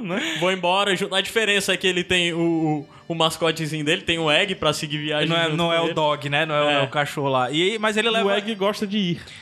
Exatamente. E, e ele leva duas lembrancinhas, né? É. Da, da viúva vermelha. Um cheiro Um e cheiro um cabelo. Um cabelo. A trança, né? A trança, né? Ela, ele, Ele- corta uma- a trança. Dá um beijão bitoca, nela na hora de né? se uma, uma, despedir. uma bitoca. Dá uma E bitoca. arranca a trança dela E fora. ela, ó, você tem que levar alguma coisa, você tem que levar alguma coisa. Depois, venha, Galadriel. Ah, e- mas ela, eu acho que ela, ela, ela dá um cavalo pra ele também, né? Se eu não me engano. Acho que ela dá um É, cavalo não, também. Não me recordo. Eu acho que ela. Eu, eu sei que ela oferece, eu não me recordo se ele aceita. Ah, eu acho que ele não aceita. Ele não Tô aceita. me lembrando agora, ele não aceita o cavalo. É. Vai com a Meister mesmo lá, É, que é a, a mula do Egg. A mula do Egg. Então, no final das contas, a gente viu nesse conto uma parte do, do caminho traçado por eles, Eles né? Oi, apontam pra onde vão no final, né? Sim, sim, é O- verdade. O Egg diz que quer ir pra muralha. Vamos subir. Porque é alta. Porque é alta. Vamos subir. Exato. Então, eles eles estão. Eles decidem que vão subir, mas esse, esse conto foi meio que. Que o meio da, da história, né? É, Da jornada dele. o meio né? da jornada. Foi um- um- uma parte da jornada deles. Que não é toda a jornada, porque já havia acontecido muitas coisas com ele que nós não acompanhamos por conta alguma. Ele é menor do que o primeiro. Sim. Em é. termos de jornada, se você pensar. Eu acho, inclusive, que ele é mais curto.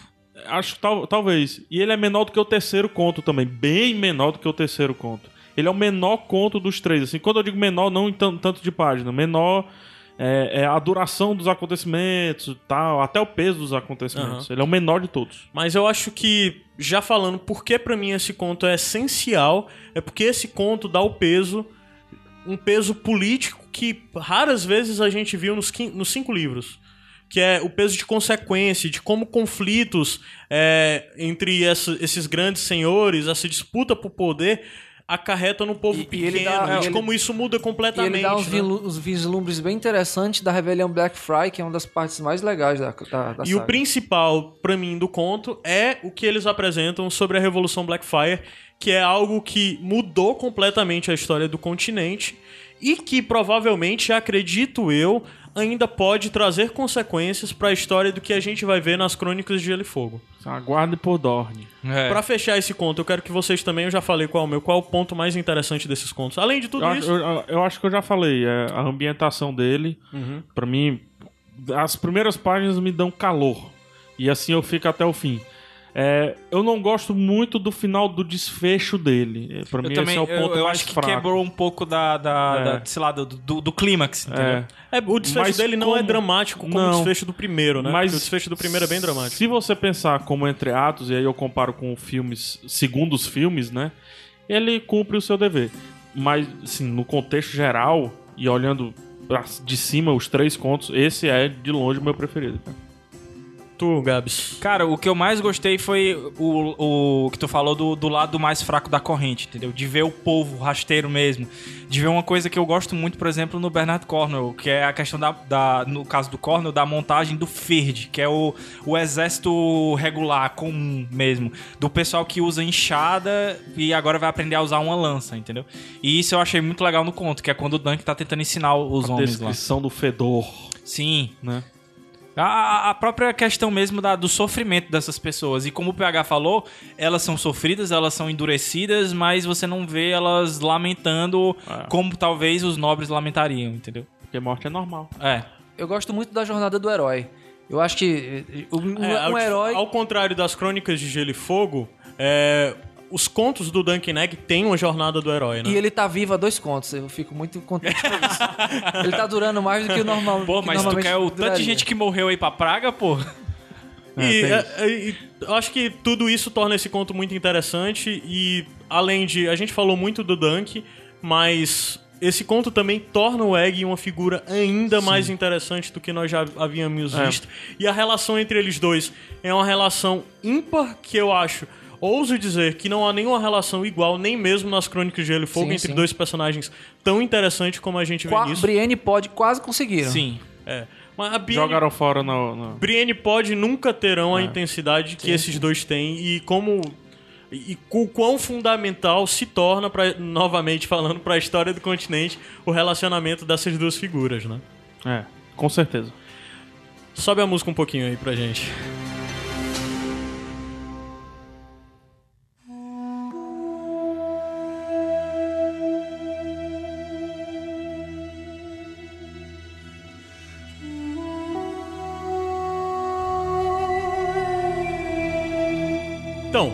A gente vai. O, o conteúdo do conto ainda não acabou, mas nós vamos intercalá-lo agora com um institucionalzinho fala rápido. E depois que a gente passar por esse institucional, eu vou falar um pouquinho sobre a Revolução Blackfire, Blackfire porque no final desse episódio tem uma surpresa. Aí é. uma surpresa pra adoro vocês. surpresa. Eu não sei o que é, não. Tem uma Adoro surpresa. surpresa. Eu sei o que é? Tora. Sabe? Ah, sei, mano, sei, mano. Pensei que era surpresa pra gente. Fala Black Friday, pô. Não, tem uma surpresa pro ouvinte aí. Tá, tá bom. É de comer? Ok. Ok. Então, é. Os Sete Reinos é um podcast que faz parte da RIPA, a rede podcast de, de- a rede Iradex de podcasts associados. A RIP. E se a você RIP. quer falar conosco, é, já dar feedback sobre esse programa, é, dizer o que achou, o que não achou, se já quer ver no próximo episódio continuação é, dessa história do Duncan Egg, finalizar com o terceiro conto, ou se quer alguma outra coisa e tudo mais, você manda pra gente nosso feedback já dizendo, de preferência ser nesse, no post onde tá publicado esse podcast, você comenta lá, dando suas impressões gerais. Mas se você não quiser, você pode falar com a gente por Facebook, é, Instagram, Twitter. Twitter, WhatsApp ou no nosso, no nosso grupo no Facebook, o Bando de Ruma. Tá tudo linkado aí, você entra em iradex.net barra contato. Tem todas as redes sociais do qual você pode falar com a gente. Também tem o e-mail, sete, iradex.net. E a gente hoje vai querer falar um pouquinho, pra fechar esse programa, de um podcast específico. Isso, uma, uma das últimas aquisições da rede Iradex É. de podcast associado. Na verdade, Quais são a- os podcasts da rede Iradex? então vamos lá, deixa, deixa comigo aí. PH Santos Show, meu programa de entrevistas desse gordo aqui nojento.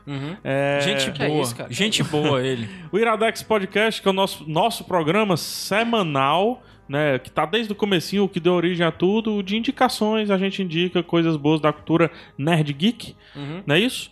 E temos o Pilotando. Novidade. Novidades, que tá ainda, ainda, né, é um menino. né? Caminhando. Ainda é o Herê, podcast o Herê. O que é o, o pilotando em 140 Em caracteres? 140 caracteres é muito simples. É um podcast que assiste apenas o primeiro episódio das séries e comenta pra você escolher perder a sua vida com ela ou não. Apenas o primeiro episódio. Apenas é o primeiro comentado episódio. Apenas o Ape- piloto da série. Não, a gente nem assiste os outros. Só assiste o primeiro, comenta e pronto. Né? E depois é que a gente tá E assistiu tem que gravar. E hoje a gente quer apresentar pros ouvintes do, do, do Sete Reinos que gostam da série, talvez gostem de literatura, espero eu, Sim. a última atração. A última não, a penúltima atração. A, a- a primeira aquisição Primeira aquisição. da RIPA, né? É. A- Um projeto externo que nós abraçamos e trouxemos pra dentro, que fala sobre literatura, é o Caixa de Histórias. O que é o Isso. Caixa de Histórias, PH? Caixa de Histórias Podcast, né?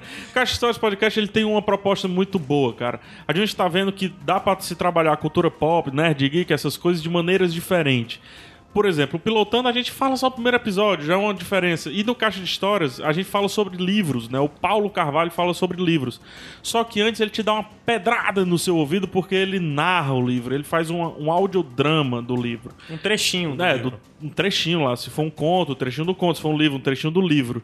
E depois ele comenta um pouco mais tecnicamente do livro, digamos assim, um- dá uma ficha técnica. Mas a porrada do Caixa de Histórias é, é a voz do, do Paulo Carvalho, né?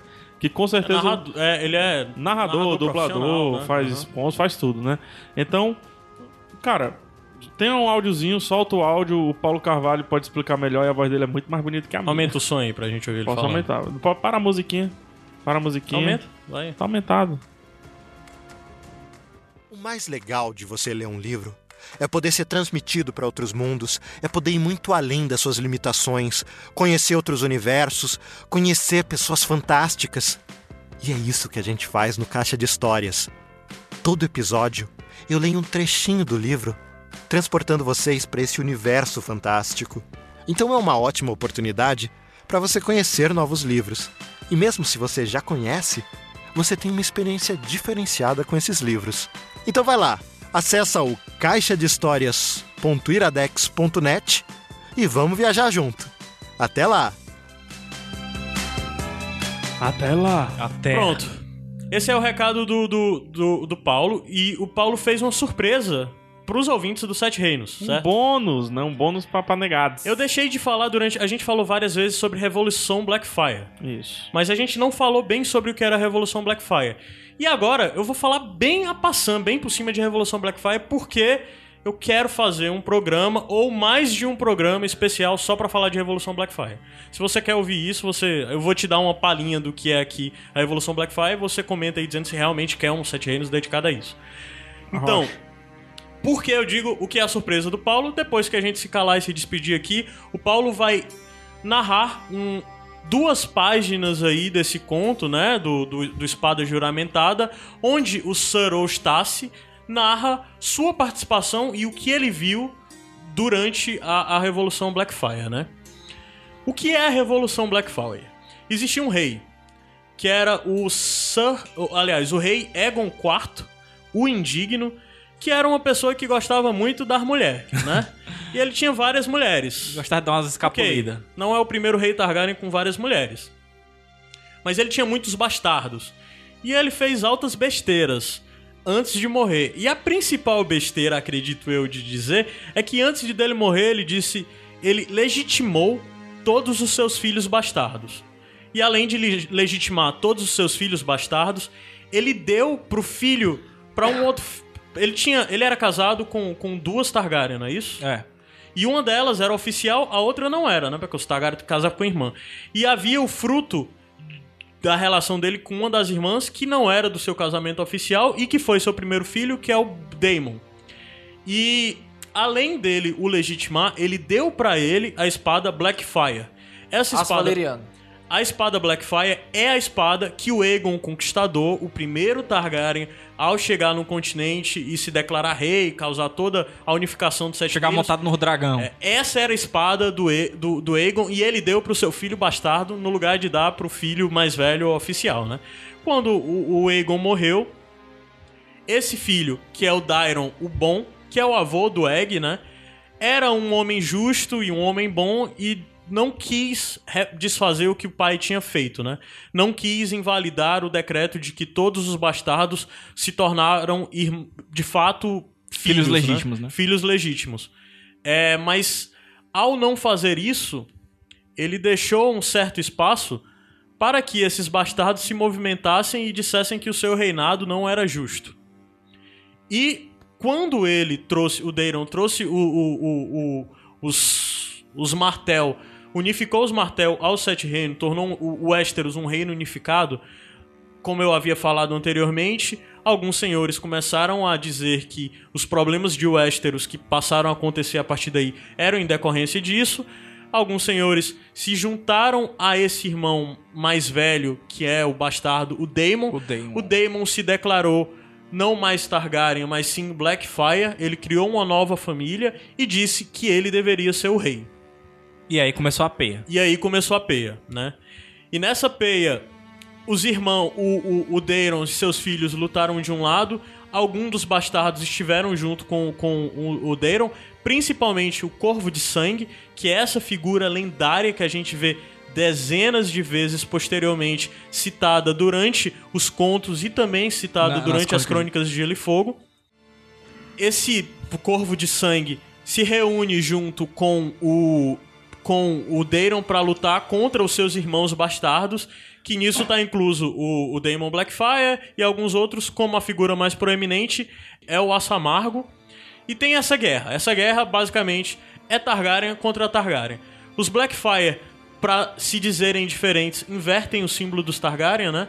É, o- os Targaryen, os símbolos dele é, ver- é dragão vermelho no fundo preto, e os Blackfire é dragão preto no fundo vermelho. Por isso que sempre se pergunta, depois das batalhas, se lutou do lado do dragão vermelho ou do dragão preto. É. E os senhores se dividem. Como a gente falou, o seu Eustácio lutou do lado dos Blackfire, enquanto, enquanto a família da, da senhora Weber lutou do lado dos Targaryen, O do dragão Soarlan, vermelho. o Soarlan também lutou do lado do dragão vermelho. Exato. Dos legalistas, né? Dos legalistas, que de fato eram o rei, né? Não dos que estavam reivindicando o trono. E essa guerra foi muito importante para a história de uma forma geral do continente de Westeros e posteriormente passou a influenciar os acontecimentos de Essos. Existem teorias de que na verdade essa guerra não acabou e que ela ainda vai surtir efeito no que a gente vai ver nas Crônicas de Gelo e Fogo. Isso é só teoria. É, resumidamente, essa foi a Revolução Blackfire. O que vai rolar agora no final desse episódio é a narração do, do, do Paulo Carvalho, do Caixa de Histórias, que ele narra duas paginazinhas desse conto, A Espada Juramentada, onde o Sir Eustace Osney conta o seu lado da guerra, o que ele viu da guerra. E principalmente ele aprofunda a figura do Corvo de Sangue. Então acho que agora a gente se despede, dá tchau. Vocês ficam aí com essa historiazinha rápida do, do eh, a, a linda voz do Paulo narrando esse trechozinho final do, do- da espada juramentada. E já fica o gostinho pra vocês, Revolução Blackfire, uma hora vai chegar aqui no Sete Reinos, a gente vai fazer uns programas especial. Vamos ficar todo mundo agora com a voz grave pra falar com o Paulo. Deem tchau. Vamos. Se despeçam. Até mais. Daqui, daqui vocês vão subir pra muralha junto com Eu quero ir pra Yunkai. eu Campina! vou, eu vou seguir, eu vou seguir pra muralha com Duncan Egger. Ô, vou ficar por lá, tá quente, mano. Eu quero conhecer os ouvintes lá de Yunkai. eu volantes, vou- cara. Volantes aqui é o, é o É point. Liz, Eu quero ver o casamento, cara. Eu Vou pegar aquela galera ali e vou é treinar.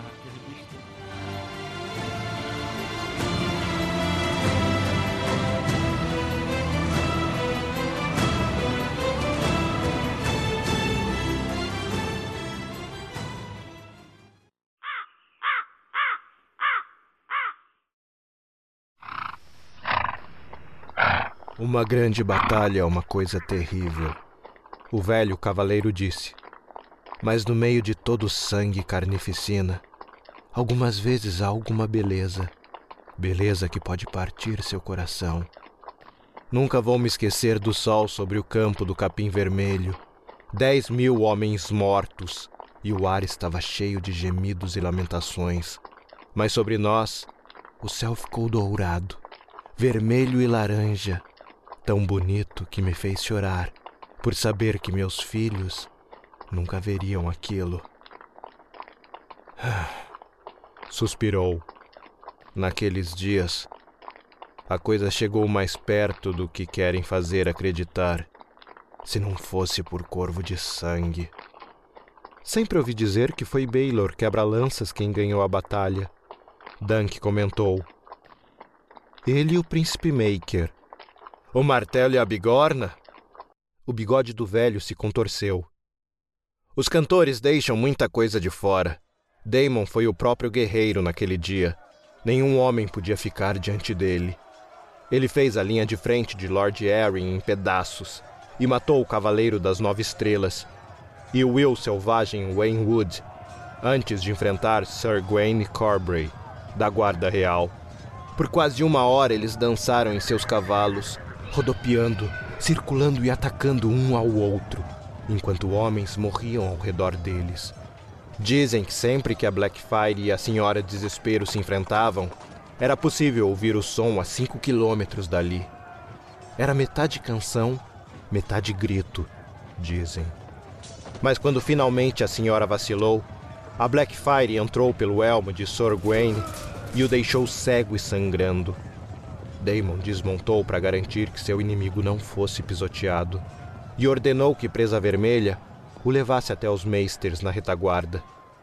E esse foi seu erro mortal, pois os dentes de Corvo tinham chegado ao alto do cume chorão, e Corvo de Sangue viu o estandarte real do seu meio-irmão parado a 500 metros de distância, e Daemon e seus filhos embaixo dele. Corvo de Sangue matou Aegon I, o mais velho dos gêmeos, pois sabia que Daemon nunca deixaria o menino enquanto seu corpo estivesse quente, mesmo com dardos brancos caindo como chuva. E ele não saiu do lado do filho, embora sete flechas o acertassem, guiadas tanto pela feitiçaria quanto pelo arco de corvo de sangue. O jovem Aemon pegou a Blackfire quando a lâmina caiu dos dedos de seu pai moribundo. Então, Corvo de Sangue o matou também, o mais jovem dos gêmeos. Assim pereceram o dragão negro e seus filhos. Houve muito mais depois disso, eu sei. Vi um pouco com meus próprios olhos. Os rebeldes fugindo. Assomargo superando a derrota e liderando o ataque louco. Sua batalha com Corvo de Sangue, perdendo apenas para aquela que Daemon lutou com Gwen Corbray. Os golpes do martelo do príncipe Baelor contra a retaguarda rebelde. Os dornenses gritando enquanto enchiam o ar de lanças. Mas no fim do dia, não havia diferença. A guerra acabou quando Daemon morreu. Chegou tão perto. Se Daemon tivesse cavalgado sobre Gwen Corbray e o deixado ao seu destino, poderia ter rompido com a esquerda de Maker antes que o Corvo de Sangue tomasse o cume. Então o dia teria pertencido aos Dragões Negros, com a mão morta e a estrada para Porto Real aberta diante deles. Daemon estaria sentado no trono de ferro quando o príncipe Baelor chegasse com os senhores da tempestade e os dornenses os cantores podem ficar com o martelo e a bigorna, Sir. Mas foi o regicida quem virou a maré com a flecha branca e a magia negra. Ele nos governa agora, mas não se engane. O rei Aéres é um joguete dele. Não se surpreenda em saber que Corvo de Sangue enfeitiçou sua graça para dobrá-lo às suas vontades. Não me admira que estejamos amaldiçoados. Sir Eustace balançou a cabeça e caiu em um silêncio melancólico. Dunk se perguntou o quanto Egg tinha escutado da conversa, mas não havia como perguntar para ele. Quantos olhos Lorde Corvo de Sangue tem?